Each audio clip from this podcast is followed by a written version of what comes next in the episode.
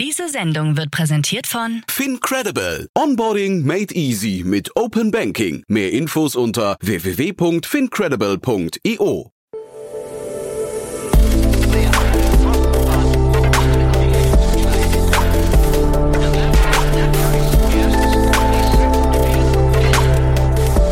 Startup Insider Daily.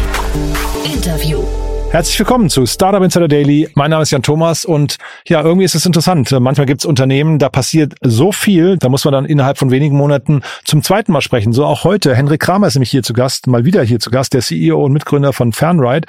Und wir sprechen über eine erweiterte Finanzierungsrunde. Wir hatten ja erst vor acht Wochen miteinander gesprochen, damals über die Series A Finanzierungsrunde in Höhe von 31 Millionen Dollar. Und jetzt gab es eine Extension, einen Aufschlag, nochmal 19 Millionen Dollar, super Investoren nochmal dazugekommen. Und das Thema, das werdet ihr auch gleich merken, ich bin eher ein Fan vom Unternehmen, denn was die bauen, ist irgendwie richtig cool, finde ich. So ein richtig schönes Deep Tech-Unternehmen, eigener Ansatz. Äh, Hendrik wird auch gleich nochmal davon sprechen. Man äh, schnuppert das Potenzial, ein Weltmarktführer zu werden und äh, zeitgleich, das hat er beim letzten Mal ja schon erzählt, kann man laut eigener Kalkulation mit wenigen Kunden 100 Millionen ARR, also Annual Recurring Revenue erzielen. Das heißt wirklich äh, extrem krasse Eckdaten, extrem tolles Potenzial und deswegen freue ich mich sehr, dass er heute wieder da ist. Hendrik Kramer, CEO und Mitgründer von Fernride.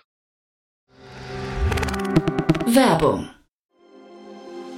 Sei dabei beim HTGF Family Day am 11. und 12. Juni in der Station Berlin. Für zwei Tage voller Inspiration und Business. Tauche ein in ein einzigartiges Netzwerkerlebnis mit bis zu 1500 Teilnehmenden. Erkunde das innovative Seed- und Later-Stage-Portfolio des Hightech Gründerfonds. Lass dich vom vielseitigen Programm inspirieren und knüpfe wertvolle Kontakte. Sichere dir jetzt dein Ticket. Mehr Informationen findest du unter www.family-day-htgf www.startup.de. Startup Insider Daily. Interview.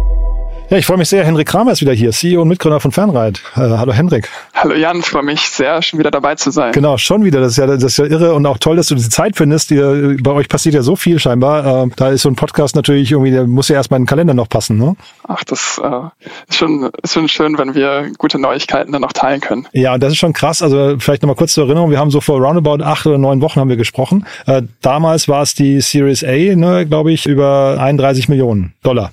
Ganz genau, da haben wir dazu gesprochen. Ja, genau. Und jetzt habt ihr nochmal ein Schüppchen draufgelegt. Genau, wir haben äh, noch ein zweites Closing gemacht mit nochmal 19 Millionen, sodass wir dann auf insgesamt 50 Millionen US-Dollar kommen. Okay, bevor wir jetzt darüber, darüber, äh, darüber reden, warum ihr das gemacht habt, erzähl nochmal für die, die euch nicht kennen und die jetzt gerade sich schon kneifen, wie sowas geht, erklär nochmal kurz, was ihr macht. Ja, was wir bei Fernride machen, ist, dass wir für Logistikunternehmen eine schlüsselfertige Lösung anbieten für autonomes elektrisches Lkw-Fahren. Das heißt, dass wir von heute Diesel- und manuell betriebenen Flotten auf autonome und elektrische Flotten umstellen können für große Flottenbetreiber. Und warum wir das machen, ist, dass wir einfach in der Logistik ein riesengroßes Problem haben, nämlich den Fahrermangel zum einen und zum anderen, dass wir sehr, sehr hohe Emissionen haben von den Dieseltrucks und da eigentlich gar keine andere Alternative bleibt, als das jetzt auf autonom und elektrisch umzustellen.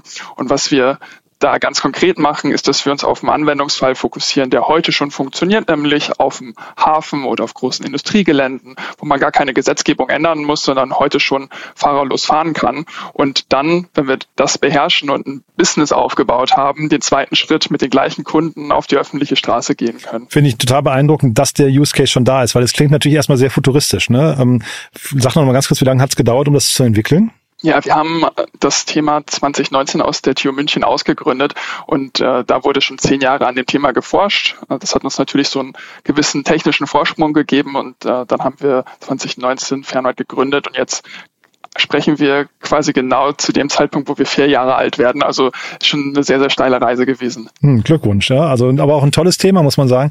Du hast jetzt gerade gesagt, es macht vor dem Hintergrund des Fahrermangels macht es Sinn. Ich finde, es macht generell Sinn, ne? weil irgendwie ist es ja auch, vielleicht kannst du mal was zu dem Berufsbild Lkw-Fahrer nochmal sagen. Also gerade diese Langstreckenfahrer sind jetzt auch gerade, hört man immer wieder im Streik, ne? oder streiken relativ häufig, weil das, die, ich glaube, die Logistikbranche an sich ist jetzt nicht die freundlichste Branche, was das angeht, ne?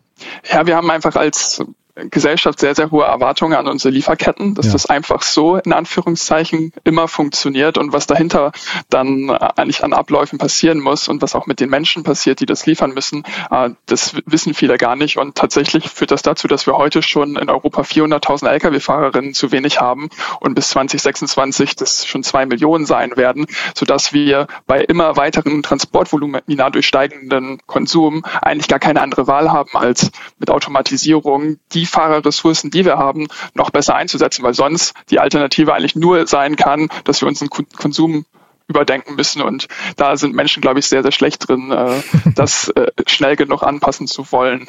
Ja, also Konsum überdenken oder man, äh, du hast ja von dieser hohen Erwartung an die Lieferketten gesprochen. Das würde ja vielleicht in Konsequenz dazu führen, dass möglicherweise zum Beispiel Supermärkte oder sowas nicht mehr regelmäßig alles vorrätig haben können. Ne? Man sieht das ja hier und hier und da schon mal so punktuell und dann sieht man auch die enttäuschten Gesichter, wenn Leute ins Milchregal greifen wollen da ist keine Milch. Ähm, das ist, kann man sich eigentlich fast gar nicht vorstellen, dass, dass das hinterher, also oder andersrum, man kann sich vorstellen, was das vielleicht auch aus einer Gesellschaft macht. Da sind die Leute dann irgendwann auch nicht mehr happy, ne? Ganz genau. Also das, was wir da in den letzten zwei, drei Jahren erlebt haben, durch unterschiedliche Einflüsse auf unsere Lieferketten, wird das New Normal sein, in Anführungszeichen, wenn man ähm, das Fahrermangel Problem nicht in den Griff bekommt. Und jetzt kommen wir zur Finanzierungsrunde, wenn man nicht Unternehmen wie euch schnell und äh, mit ausreichend Geld äh, ausstattet. Ne? Erzähl doch mal, also jetzt 19 Millionen nochmal dazugekommen. Ich hätte jetzt fast gedacht, wenn wir vor acht Wochen gesprochen haben, 31 Millionen, ich hätte jetzt gedacht, das langt ja erstmal. Ja, so schnell können wir ja 31 Millionen gar nicht ausgeben, oder? Ja, die sind noch nicht ausgegeben, zum ja. Glück. Äh, die, die sind noch auf dem Konto. Aber äh, was schon wichtig ist, ist zu verstehen, was auch unsere Ambition ist. Und wir wollen ganz klar hier den Weltmarktführer im autonomen elektrischen Lkw-Fahren aufbauen.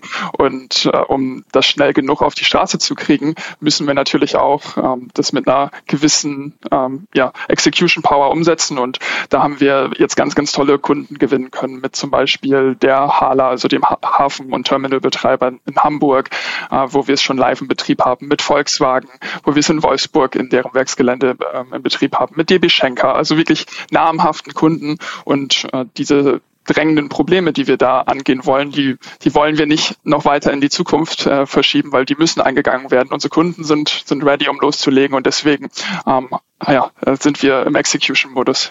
Erinnere ich mich falsch oder war das nicht sogar so, dass ähm, Hafen Hamburg und DB Schenker oder so auch bei euch investiert hatten? War das nicht so? Genau, die haben auch mit investiert, ja. Mhm.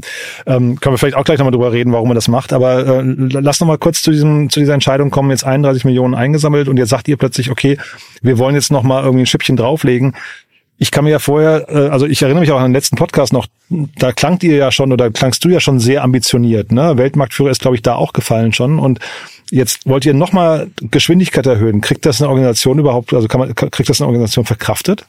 Also was wir eigentlich seit der Gründung gemacht haben, ist, dass wir uns jedes Jahr verdoppelt haben in der Organisationsgröße und das ist, glaube ich, das, was man nachhaltig sehr gut verkraften kann und äh, auch ja, gesundes Wachstum, äh, was was noch funktioniert, äh, zu handeln, ohne dass man irgendwie äh, größere Kompromisse in der Kultur oder bei seinen Einstellungskriterien machen muss. Und äh, das, das werden wir jetzt auch nicht weiter überschreiten. Also das, das Wachstum, ähm, das ist nachhaltig, aber die Probleme, die wir, die wir lösen, wenn man das mit Deep Tech, also mit komplizierten Technologiestack, der teilweise sogar so innovativ ist, dass das noch nie jemand auf der Welt gemacht hat, wo es kein Playbook gibt, wie das vielleicht äh, bei gewissen Marketplaces oder SaaS-Geschäftsmodellen ist, wo man quasi in die Schublade greifen kann und äh, Leute hat, die das schon mal gemacht hat, müssen wir teilweise Probleme lösen, die noch nie gelöst wurden. Und deswegen äh, auf, auf der gesamten Bandbreite der, der Technologieentwicklung brauchen wir da einfach auch dann äh, die äh, die richtigen Menschen, die, die uns da helfen, das, das umzusetzen und auch ja, wenn wir im Vergleich zu anderen Playern in, in dem Markt sehr, sehr kapitaleffizient sind, äh, wenn man jetzt uns vergleicht mit Playern aus den USA, brauchen wir einfach auch genügend Leute, die, die uns helfen, das umzusetzen.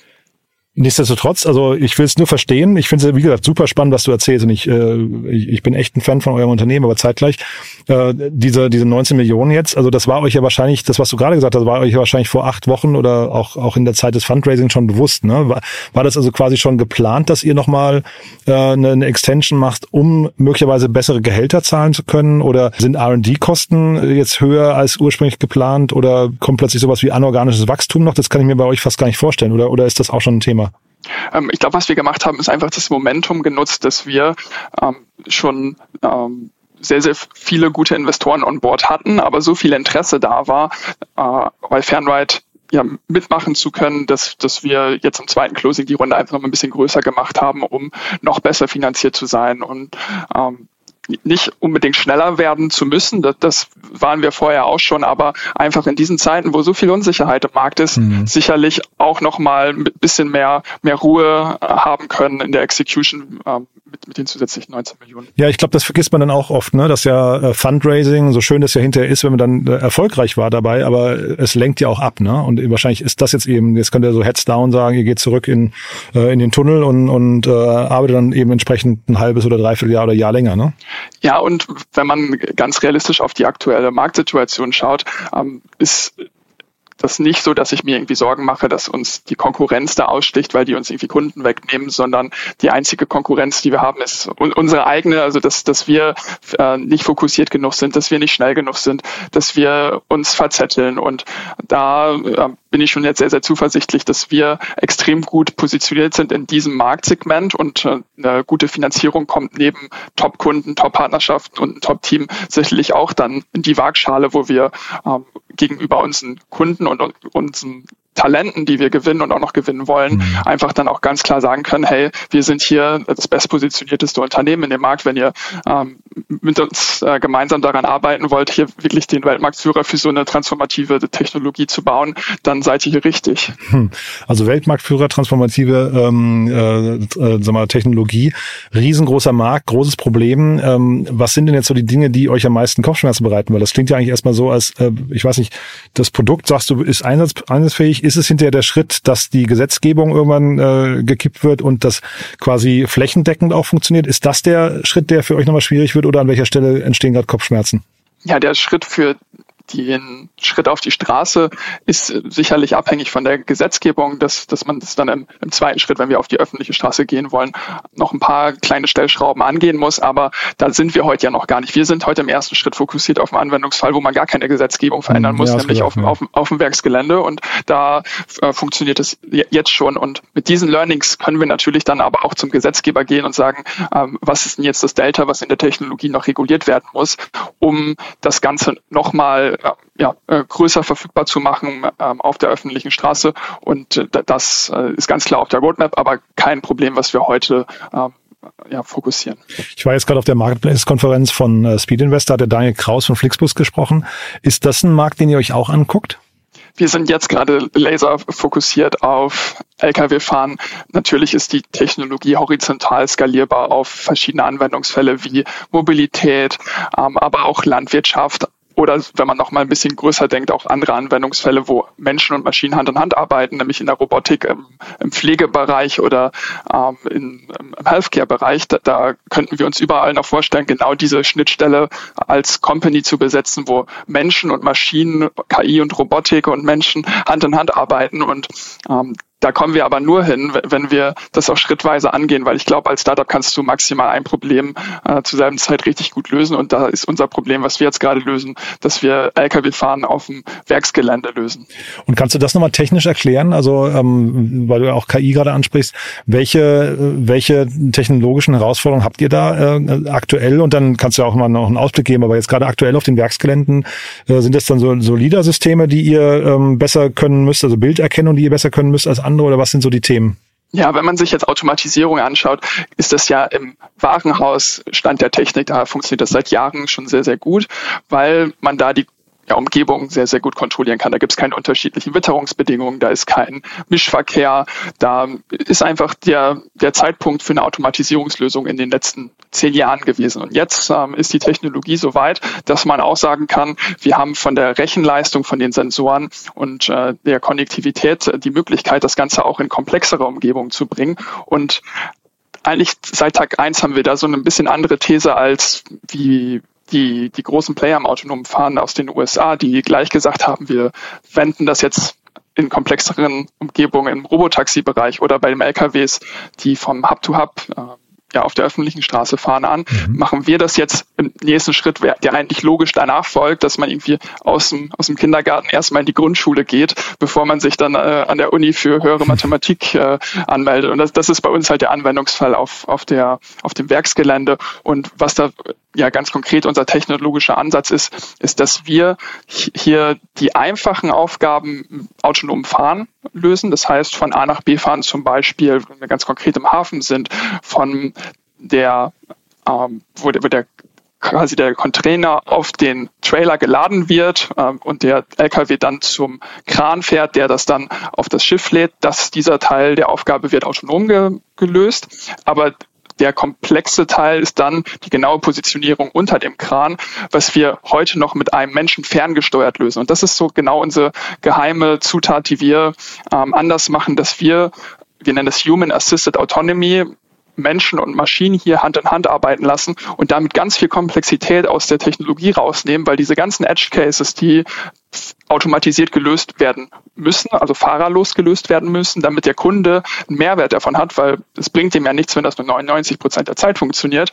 Da, da haben wir dann immer als Rückfallebene diesen Menschen und da sind wir besonders gut drin, dass dieser Ansatz äh, funktioniert und damit sind wir auch besonders schnell, das zu entwickeln. Und deswegen funktioniert das auch heute. Und diese Werksgelände und Hafen und so weiter, äh, vielleicht nochmal zum Verständnis, hast, äh, das hast du in den letzten Folgen erzählt, dass wir gesprochen haben. Die Fahrer ähm, warten dort, die verbringen die meiste Zeit mit Warten. Ne? Deswegen ist das äh, ein sehr ineffizienter Prozess für Logistikunternehmen eigentlich. Ne? Ja, das, das ist ein Teil des Problems. Also neben dem Fahrermangel sind diese Fahrer dann teilweise auch noch schlecht ausgelastet. Und was man dann ganz klar als Value Proposition auch sagen kann, ist, dass wir die Produktivität der, der Fahrer, indem wir sie dann ins Büro setzen und mehrere Fahrzeuge gleichzeitig überwachen lassen können mhm. und wo dann ein Fahrer heute schon vier Fahrzeuge managen kann, natürlich die Produktivität und damit dann auch am Ende die Kosten ähm, für den Logistiker effizienter gestalten können.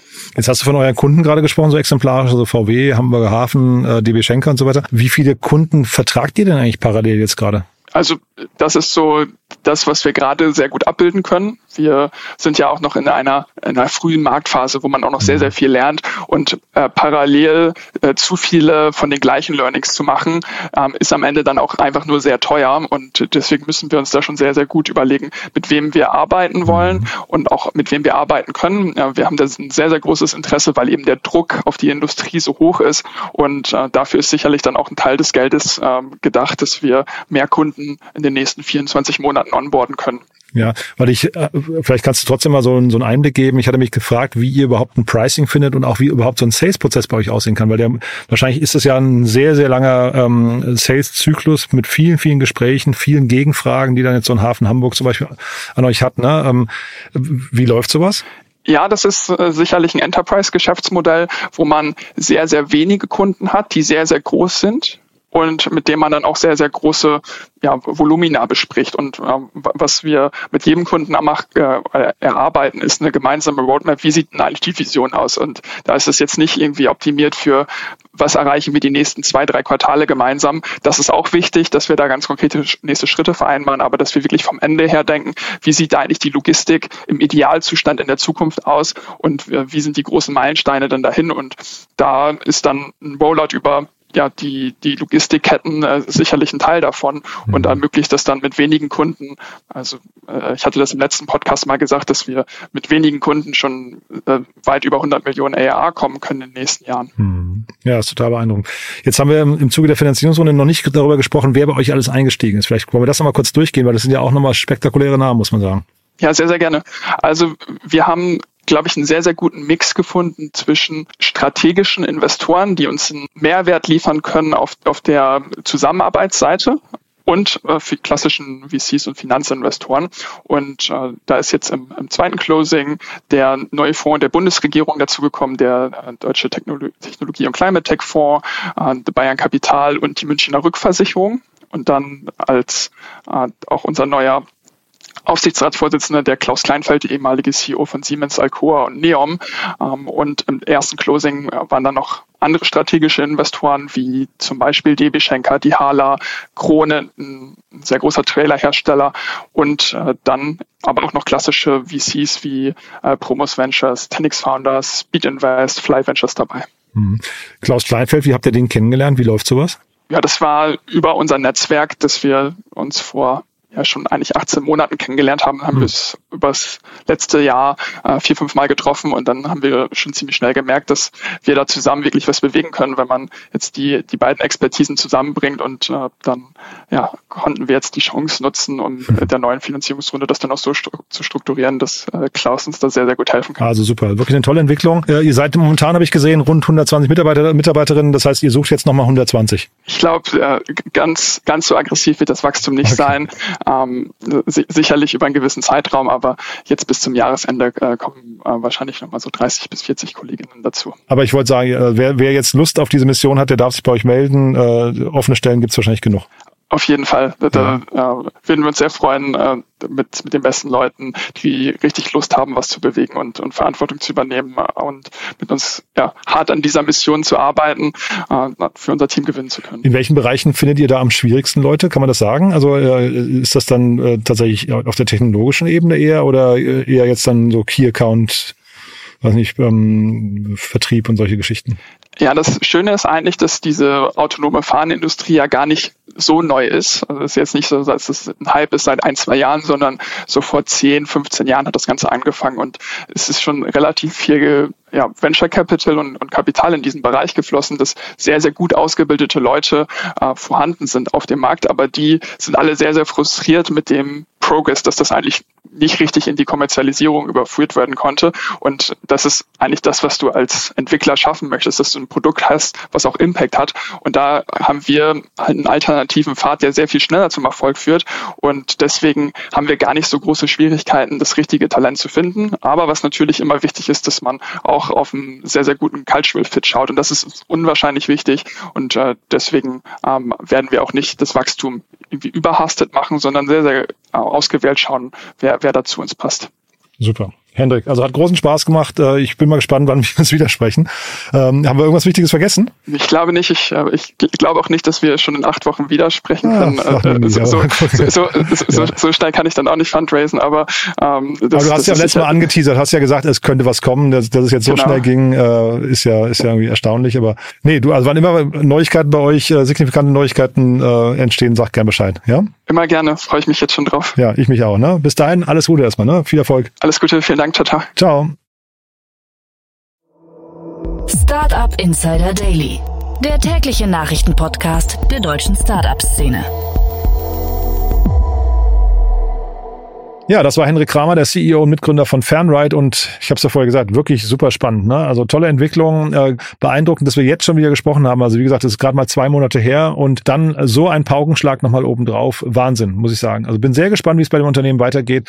Ich kann euch jetzt zwar nicht sehen, aber ich gehe davon aus, ihr seid genauso begeistert wie ich und dementsprechend auch die Bitte an euch, gerne weiterempfehlen an Menschen, die hier mal reinhören sollten, in genau konkret diese Folge. Ich glaube, das ist so ein Thema, weil es auch so leicht verständlich ist, dass extrem viele Leute begeistern könnte, abholen könnte und äh, vielleicht auch dann Lust bekommt, sich mit der Startup-Szene oder dem Thema autonomen Fahren äh, zu beschäftigen. Ich fand es auf jeden Fall richtig, richtig cool. Und wenn es euch auch so geht, wie gesagt, gerne weiterempfehlen. Dafür schon mal vielen Dank. Und alle weiteren Details zu Fernride und allen anderen Gästen, die wir hier vorstellen, findet ihr auf www.startupinsider.de. Dort gibt's unser großes Portal, an dem wir fast so energisch arbeiten wie Fernride aber ich würde sagen, mit mindestens genauso viel Enthusiasmus und dementsprechend auch das gerne mal anschauen. Und falls ihr dort jemanden kennt, der sich das mal anschauen sollte, dann auch gerne bitte www.startupinsider.de weiterempfehlen. Dafür vielen Dank, euch einen tollen Tag und vielleicht hören wir uns nachher nochmal wieder und falls nicht nachher, hoffentlich spätestens morgen. Bis dann, alles Gute. Ciao, ciao.